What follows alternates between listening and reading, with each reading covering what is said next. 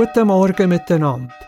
Ihr gehört den reformierten Gottesdienst aus der Kirche Brienzwiler. Predigt über Matthäus 20, 1 bis 16 hat der Pfarrer Hans Donsch. Der Bibeltext aus Römer 8, 31 bis 35 und 38 bis 39 tut der Lorenz drauf verlesen. An Orgel spielt der Raphael Gogna. Es ist eine spezielle Orgel. Eine Emmentaler Hausorgel. Sie ist im Jahr 1829 gebaut worden, ist nach dem Bau der Brienzwiler Kirche im Jahr 1940 in diese Kirche gekommen und ist dann 2005 im Jahr vom 65-jährigen Jubiläum der Kirche Brienzwiler noch einmal revidiert worden. Die Kirche parat gemacht und noch vieles mehr hat Sigristin Ursula von Bergen. Ich wünsche euch eine gute Zeit beim Hören von dem Gottesdienst.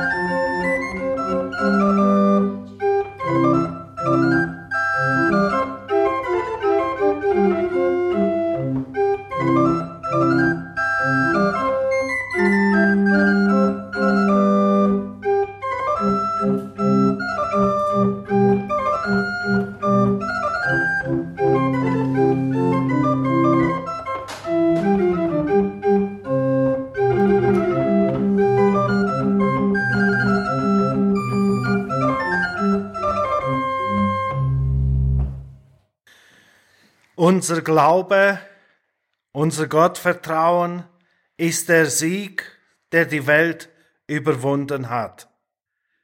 Mit dem Wort aus dem ersten Johannesbrief begrüße ich ganz herzlich da in der Kirche zu Brienzwiler.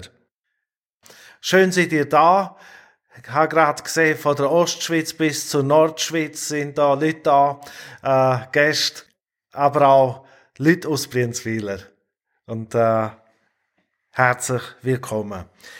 Ich werde noch am Anfang beten und ihr dürft sitzen bleiben.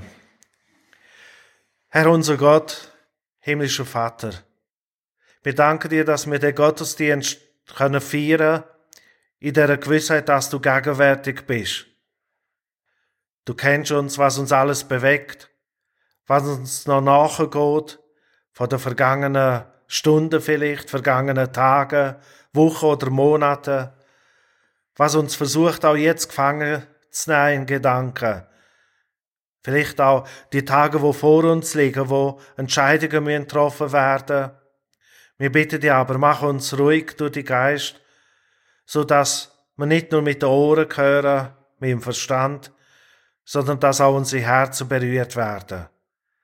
Lass uns erkennen, wer wir sind, und lass uns aber auch erkennen, wer du bist so dass wir an dieser Gewissheit dürfen festhalten, du bist der Gott, der uns kennt, begleitet und auch bei uns ist.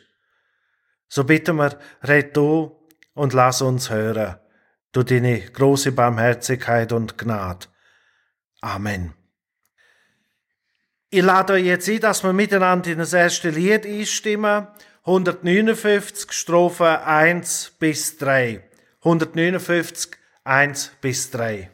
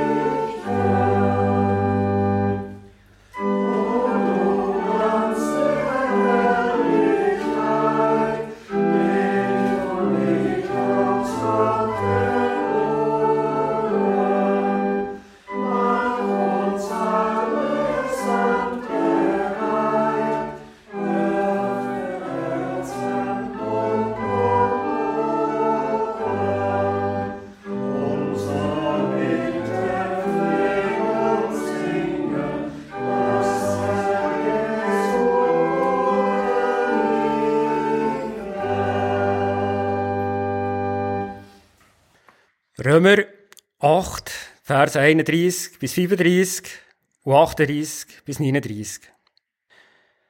Was bleibt zu all dem noch zu sagen? Gott selbst ist für uns. Wer will sich dann gegen uns stellen? Er hat seinen eigenen Sohn nicht verschont, sondern hat ihn für uns alle in den Tod gegeben. Wenn er uns aber den Sohn geschenkt hat, wird er uns dann noch irgendetwas vorenthalten? Wer kann die Menschen anklagen, die Gott erwählt hat? Gott selbst spricht sie frei. Wer kann sie verurteilen? Christus ist für sie gestorben, ja noch mehr. Er ist vom Tod erweckt worden. Er hat seinen Platz an Gottes rechter Seite. Dort tritt er für uns ein. Kann uns noch irgendetwas von Christus und seiner Liebe trennen?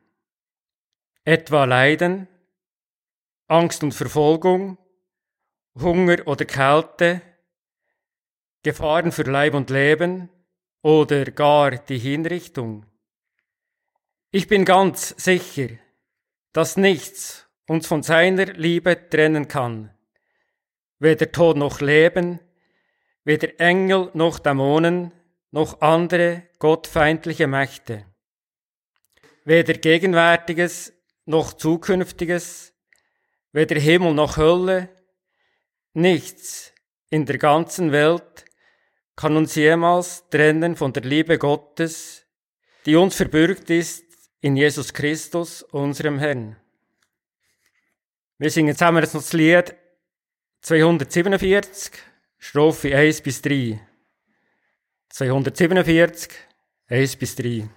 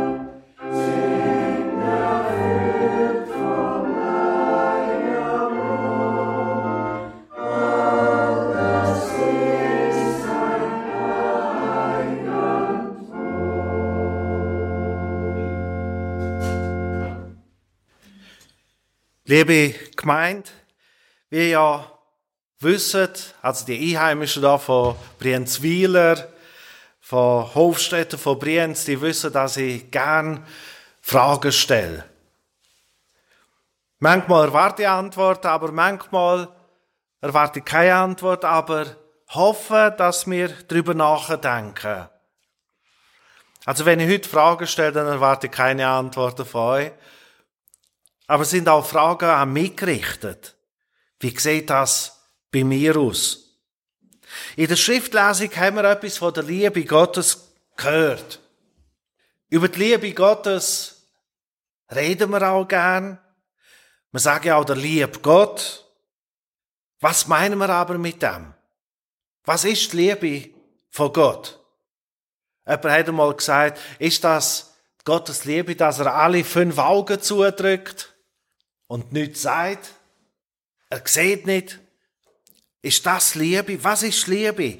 Und ich denke, wenn wir die Liebe von Gott begreifen, dann ist unser Herz berührt. Aber die echte Liebe, nicht die Liebe nach unserem Verständnis, so was wir darunter verstehen.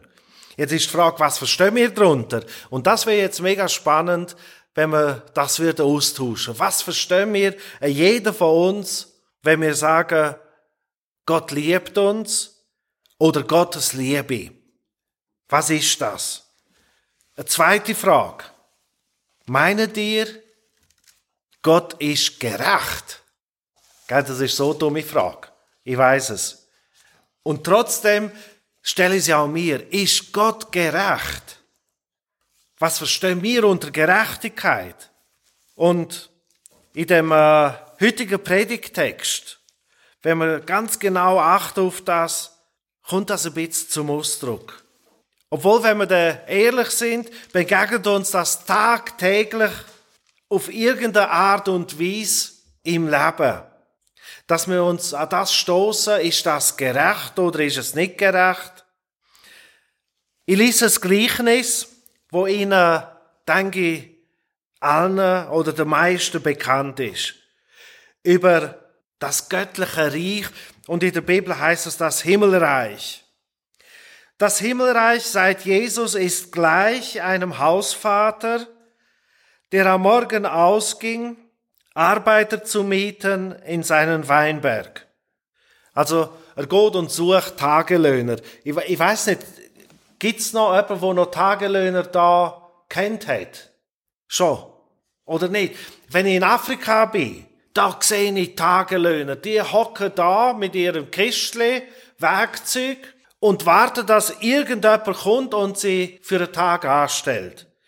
Also es gibt gewisse Länder, da sind Tagelöhner heute noch ganz aktuell. Und über so etwas redet auch Jesus, der ist einer, der Weinberg hat und der geht und sucht Arbeiter. Und da er mit den Arbeitern eins ward, also sie haben sich äh, sie haben verhandelt, haben gesagt, so viel zahle ich, ward um einen Groschen zum Tagelohn, sandte er sie in seinen Weinberg und ging aus um die dritte Stunde, also drei Stunden später, und sah andere an dem Markte müßig stehen und sprach zu ihnen, geht ihr auch hin in den Weinberg, ich will euch geben, was recht ist. Und sie gingen hin, abermals ging er aus um die sechste und neunte Stunde und tat gleich also. Also Gott viermal an der Ort, wo die Tagelöhner sitzen und warten, dass sie jemand anstellt. Schon nur als Vorbemerkung, das Spannende ist, nur mit der ersten handelt er Lohn aus. Und der andere, ich werde euch geben, was recht ist. Ich werde euch geben, was recht ist. Um die elfte Stunde aber ging er aus und fand andere müßig stehen und sprach zu ihnen, was steht ihr hier den ganzen Tag müßig? Weiß nicht, habt ihr auch noch Eltern oder Großeltern gehabt, da hätte man nicht müßig dürfen rumstehen. Einfach nur. Da hätte man Zeck müssen, da hätte man müssen etwas machen. Was hockst du da um? Stand auf, es gibt genug zu tun, hilf der Mutter oder komm in den Stall oder äh, bring den Köder weg. Aber nur da rumhocken und Heute sagt man am Nachteil spielen, gell? Das geht nicht. Müßig hocken. Aber der geht und sieht die hocken da, plaudern. Sie sprachen zu ihm, es hat uns niemand gedingt. Er sprach zu ihnen, geht ihr auch hin in den Weinberg, und was recht sein wird, soll euch werden. Was euch recht sein wird. Da es nun Abend war, sprach der Herr des Weinbergs zu seinem Schaffner, also dem Finanzmann, rufe die Arbeiter und gib ihnen den Lohn und heb an den letzten bis zu den ersten. Also folgt mit der letzten an. Da kamen die um die elfte Stunde gedingt waren und empfingen ein jeglicher seinen Groschen. Und ein Groschen ist dann zumal so viel äh, wert gewesen, dass man für einen Tag eine Kleinfamilie hat können ernähren. Also nicht eine große Familie, sondern eine Kleinfamilie. Jetzt, die haben einen Groschen gekriegt, was, und Jesus hat ihnen gesagt, oder der Weinbergbesitzer, und da spielt ja Jesus auf sich an. Und sagt, ich wird euch geben, was recht ist. Und die denken, wow, das ist ein cooler Lohn. Für eine Stunde schaffen ein Tagesverdienst. Da aber die Ersten kamen, meinten sie, sie würden mehr empfangen. Und sie empfingen ein jeglicher seinen Groschen. Und da sie den empfingen, murrten sie wieder den Hausvater und sprachen, diese Letzten haben nur eine Stunde gearbeitet und du hast sie um gleich uns gleich gemacht, die wir des Tages Last und die Hitze getragen haben. Er antwortete aber und sagte zu einem unter ihnen, mein Freund, ich tue dir nicht Unrecht. Du bist mit mir eins geworden um einen Groschen? Nimm, was dein ist, und gehe hin. Ich will aber diesem Letzten geben, gleich wie dir. Oder habe ich nicht Macht zu tun, was ich will mit dem meinen? Siehst du darum, Scheel, dass ich so gütig bin? Also werden die Letzten die Ersten und die Ersten die Letzten sein. Denn viele sind berufen, aber wenige sind auserwählt. Und er zog hinauf weiter nach Jerusalem. Er hatte den Eindruck gehabt, der Besitzer von dem Weinberg, er gibt denen, was recht ist, aber nur eine Stunde geschafft haben. Und jetzt aus dem raus denken die Ersten, ja, wenn das recht ist, dass die für eine Stunde so viel Geld kriegen, dann kriegen wir sicher mindestens das Zehnfache. Erstaunlicherweise kriegen sie auch nicht mehr. Ist da, und da vergleicht sich ja Jesus mit dem Besitzer von dem Weinberg. Die Frage ist, Jesus, ist Gott gerecht? Ich verstand die Erste. Und gleichzeitig, wenn ich mir ertappe, dass ich in die Falle hineintappe, dass ich mit der ersten Anfang murre, überlege ich mir, ist das mein Recht, über andere zu urteilen, was sie verdienen oder was nicht? Und die gleiche Frage, die stellt sich ja auch im Laufe der Geschichte. Die brutalsten Leute dieser Erde, Diktatoren oder Mörder, haben die die Gnade von Gott verdient. Und das ist etwas Ähnliches. Wie schnell kommt der Überleben? Nein, die haben so viel Böses gemacht. Und dann stelle ich manchmal so provokativ die Frage, und was machst du, wenn er der im Himmel neben dir sitzt? Was geht uns da durch den Kopf und durchs Herz? Und plötzlich realisiere ich, wie schnell ich auch selber am Verurteilen bin. Weil ich kann mir das nicht vorstellen. Ein Mensch, der so viel Böses tut, dass der von Gott angenommen werden könnte. Ist Gott gerecht?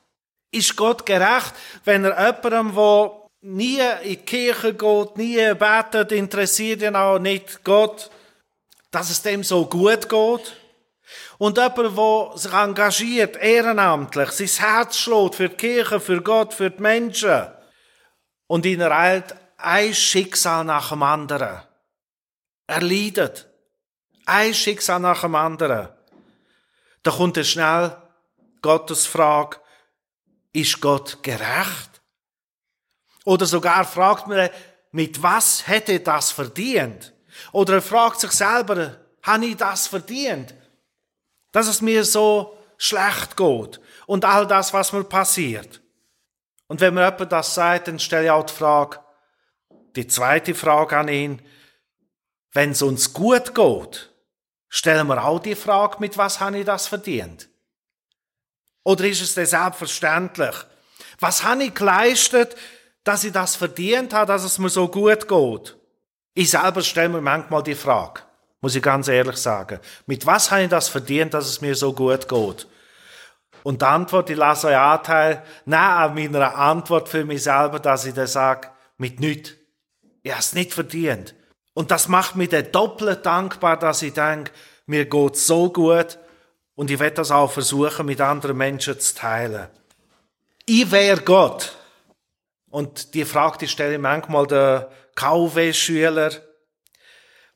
Was würdet ihr auf der Welt verändern?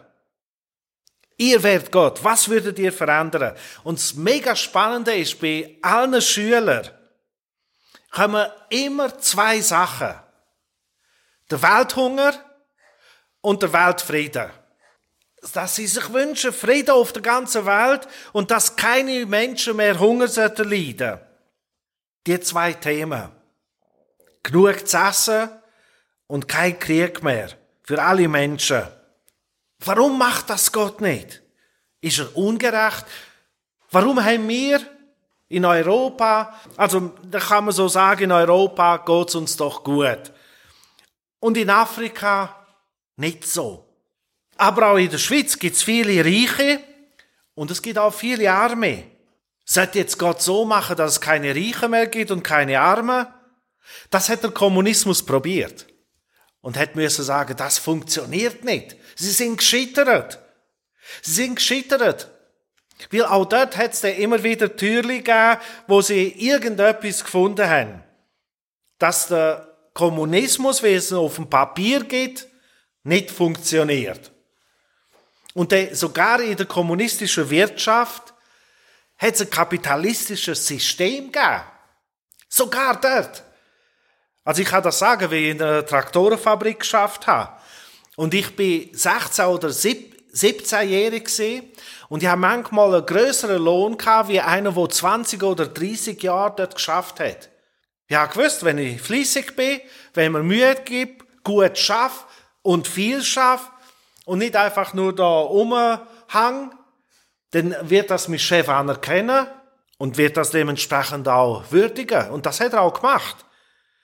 Und dann, wenn wir Geld gekriegt haben, dann haben die älteren Mitarbeiter in dieser Fabrik gesagt, wieso hast du so viel Geld und bist so jung? Ich habe nichts gesagt. Ich habe mir auch nicht viel überlegt, sondern ich bin dankbar gewesen. Aber der Kommunismus, das wünschen wir uns in unser Herzen alle gleich behandeln. Und sogar in der Bibel wird darüber berichtet, dass es den nicht gibt. Das ist nicht möglich. Jetzt ist Gott gerecht oder nicht? Die Menschen, die da zuletzt gekommen sind, wo es fünfte Mal holt und die nur eine Stunde schaffen, die sind überglücklich, nehme ich an. Und die, die den ganzen Tag da krampft haben im Wieberg, die sind ein bisschen enttäuscht oder sogar neidisch. Oder vielleicht haben sie überlegt, warum bin ich so dumm? Wenn er morgen nochmal kommt, dann warte ich auch bis zur letzten Stunde. Dann kommt unsere Berechnung dann überlegen wir, was können wir machen mit möglichst wenig Aufwand, auf viel Geld verdienen. Ist Gott gerecht oder nicht? Erleben wir das nicht auch in unseren Diskussionen in der Politik, auch in der Kirchgemeinde manchmal? Ist Gott gerecht? Krankenschwestern im Spital, wo so viel schaffen, ist das gerecht, dass sie so einen kleinen, in Anführungszeichen, kleinen Lohn haben? Ist das gerecht? Wir merken, es gibt die menschliche Gerechtigkeit und es gibt die göttliche. Aber was ist die göttliche Gerechtigkeit? Was ist die göttliche Gerechtigkeit? Sind nicht wir Menschen, wo wir unser Denken, Gerechtigkeitsempfinden plötzlich auf Gott übertragen und maßen uns an und sagen, wenn ich Gott wäre, ich würde es machen, dass es keinen Krieg mehr gibt. Ich würde es machen, dass es keinen Hunger mehr gibt. Und dann haben wir den Eindruck, das wäre gerecht. Aber indirekt klagen wir durch das Gott an. Indirekt klagen wir Gott an. Ich könnte es besser. Aber verstehen wir Gott? Was ist seine Gerechtigkeit? Was ist seine Liebe? Der kleine Peter, er ist acht Jahre alt. Ich weiß nicht, wie alt seid ihr? Auch acht Jahre? Nicht, noch nicht. Oder älter? Wie viel? Zehn. Ich bin ganz schlecht im Schätzen. Aber so acht und zehn ist etwa gleich. Und der Peter, der braucht Geld. Er braucht 6 Franken 50. Er will sich etwas kaufen. Und er weiß ganz genau, er ist jetzt acht da, bleibe bei dem. Verdienen kann ich es nicht. Ich kann nie noch arbeiten. Und bitte mag ich auch nicht sagen. Und er ist aber mega schlau. Und er fährt an und schreibt eine Rechnung. Er hat eine kleinere Schwester. Und die kann noch nicht so alles allein machen. Sie ist so noch nicht ganz zwei. Und dann schreibt er auf die Rechnung, Anziehen der kleinen Schwester 1 Franken 50.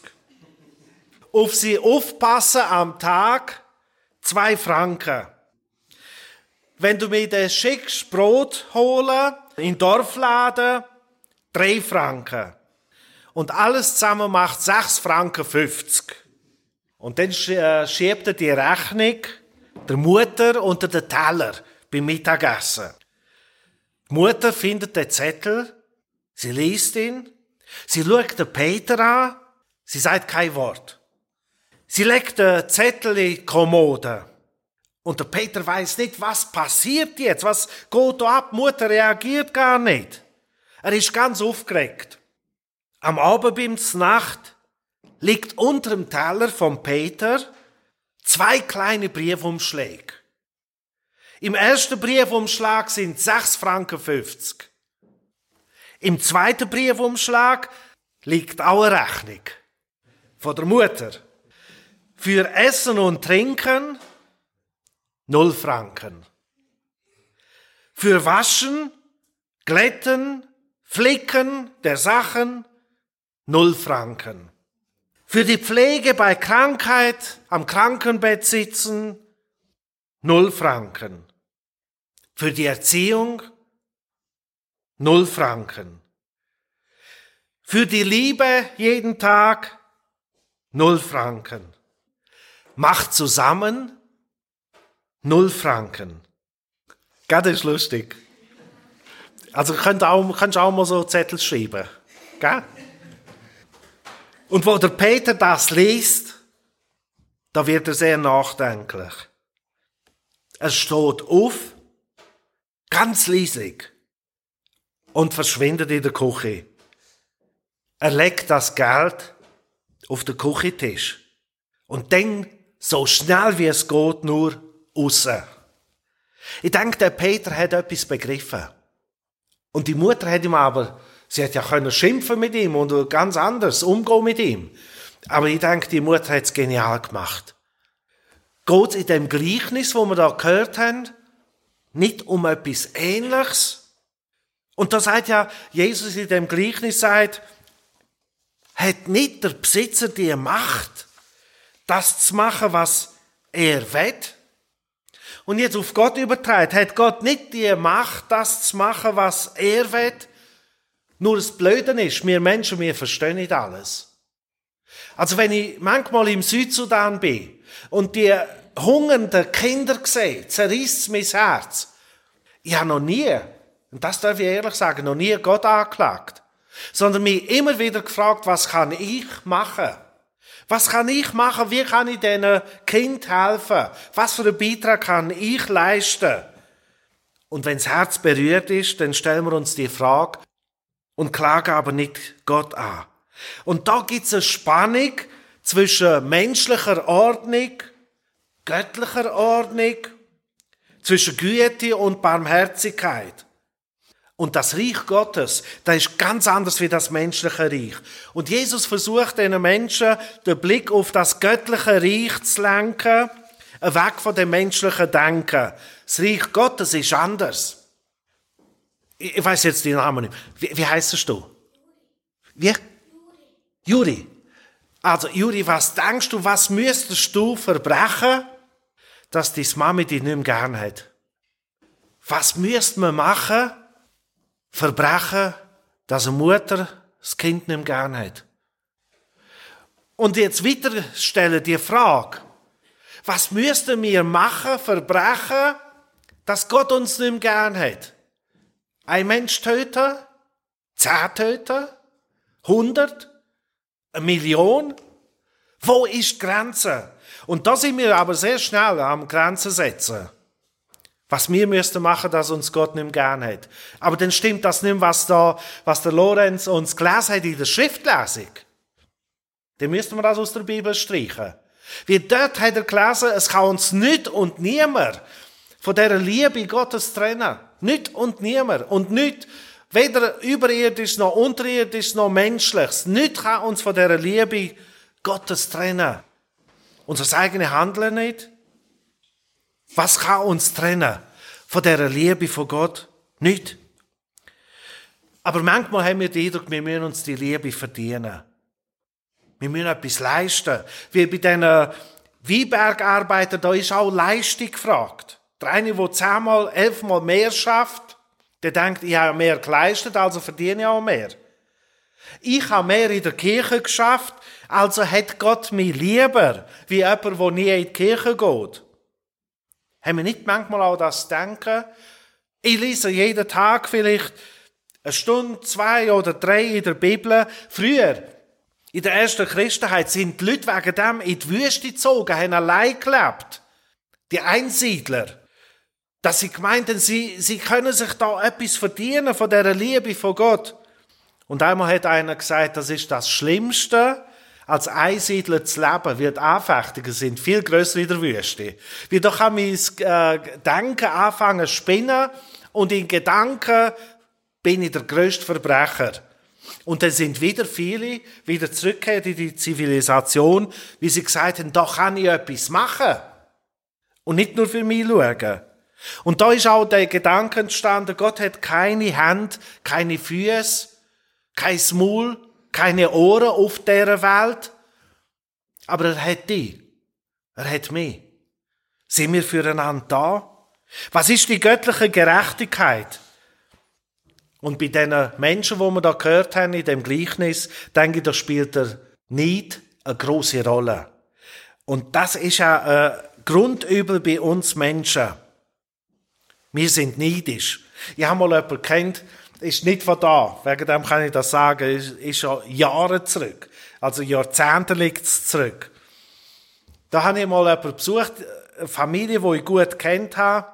Und dann haben sie mir ganz stolz ihre neue Küche gezeigt. Nach zwei Jahren. Ich bin zwei Jahre vorher auch dort gewesen. Und dann haben sie gesagt, schauen Sie da, die neue, schöne Küche. Und ich gesagt, aber die andere, die ist ja mega schön gewesen. Und noch nicht so alt. Und die Antwort war, ja, der Nachbar hat eine neue Küche gemacht. Da habe ich gedacht, ja, ist das ein Argument? Und sie haben noch die schönere müssen haben. Und noch die teurere. Und da dahinter steckt ja nicht anders als nicht. Ich muss noch besser sein, noch das Bessere haben als der andere. Warum mag ich nicht dem anderen etwas gönnen? Warum haben die wo der Tageslohn mit denen der äh, Weinbergbesitzer übereingekommen ist, dass es ihnen einen Tageslohn gibt und die haben gesagt, jawohl, Handschlag, ein Groschen. Und dann sind sie trotzdem nachher neidisch. Statt zu sagen, ich habe das gekriegt, was wir abgemacht haben.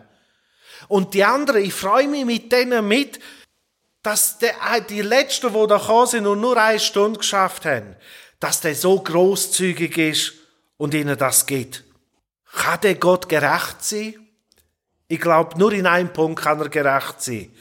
Nach unserem Verständnis. Dass wir versuchen zu verstehen, seine Liebe, seine Barmherzigkeit uns Menschen gegenüber kennt keine Grenzen. Was müssten wir als Christen machen, dass uns Gott nicht mehr gern hat? Wenn wir das ernst nehmen, was der Lorenz Traufer in der Schriftlese gelesen hat, wir können machen, was wir wollen. Und er hat uns trotzdem noch gern, wie wir uns die Liebe nicht können verdienen.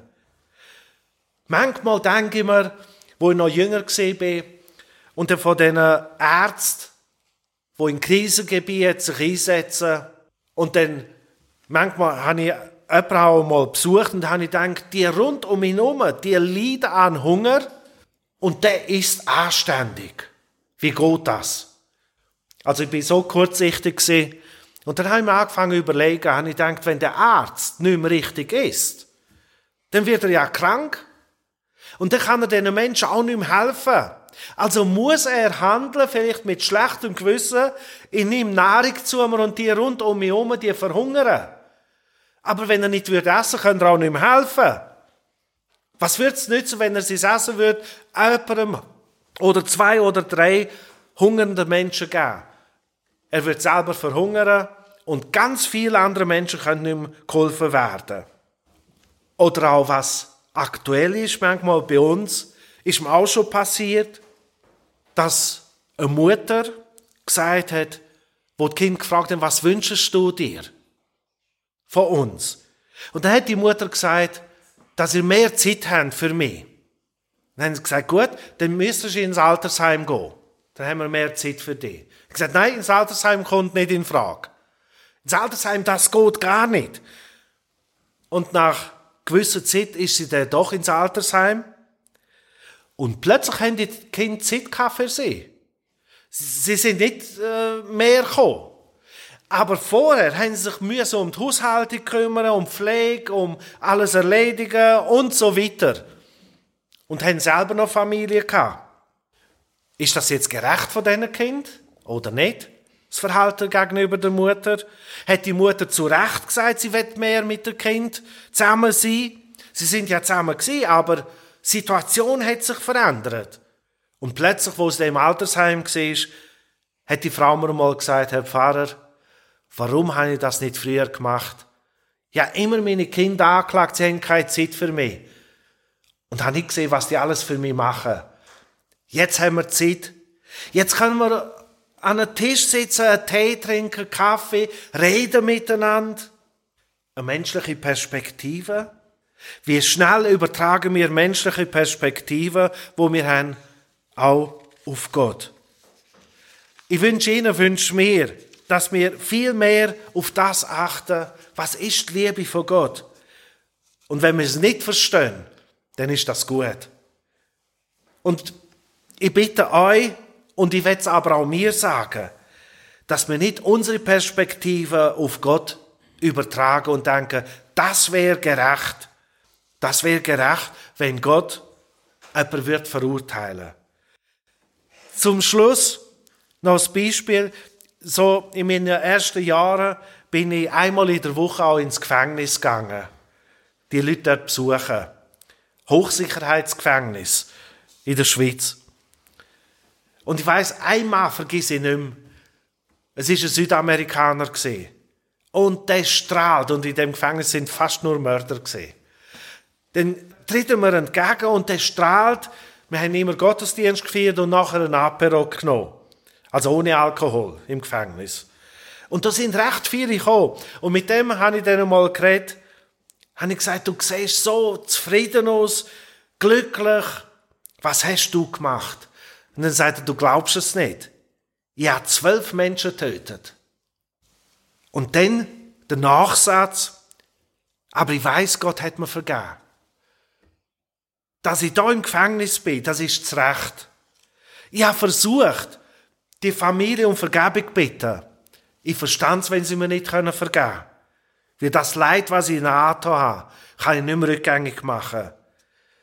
Ich werde das Recht lebenslang in dem Gefängnis sein. Aber das macht mich glücklich, dass ich weiß, mein barmherziger Gott hat mir meine Schuld vergeben. Und wo ich das erkannt habe, da bin ich zufrieden geworden. Und ich werde da auf der Erde meine Schuld abbüßen. Aber in der Ewigkeit weiß ich, mein Gott, der nimmt mich in Barmherzigkeit an. Wo ist die Grenze von der Liebe? Was ist die Liebe von Gott? Bei dem Gleichnis erfahren wir es ein Stück weit. Und wir können noch, wenn wir da rausgehen uns dem Alltag zuwenden, vielleicht in unseren Gedanken, in unseren Herzen noch weiterdenken. Amen.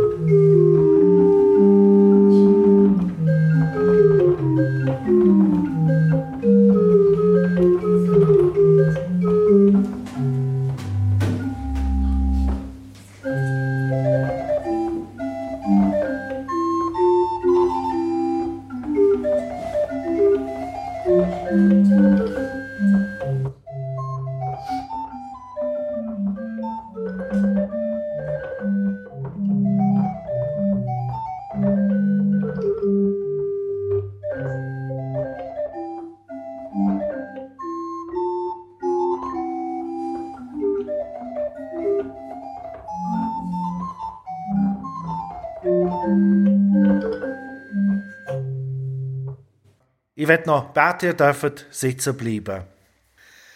Herr unser Gott, himmlischer Vater, wir als Christen, wir versammeln uns auf der ganzen Welt, an unterschiedlichen Orten, haben verschiedene Traditionen.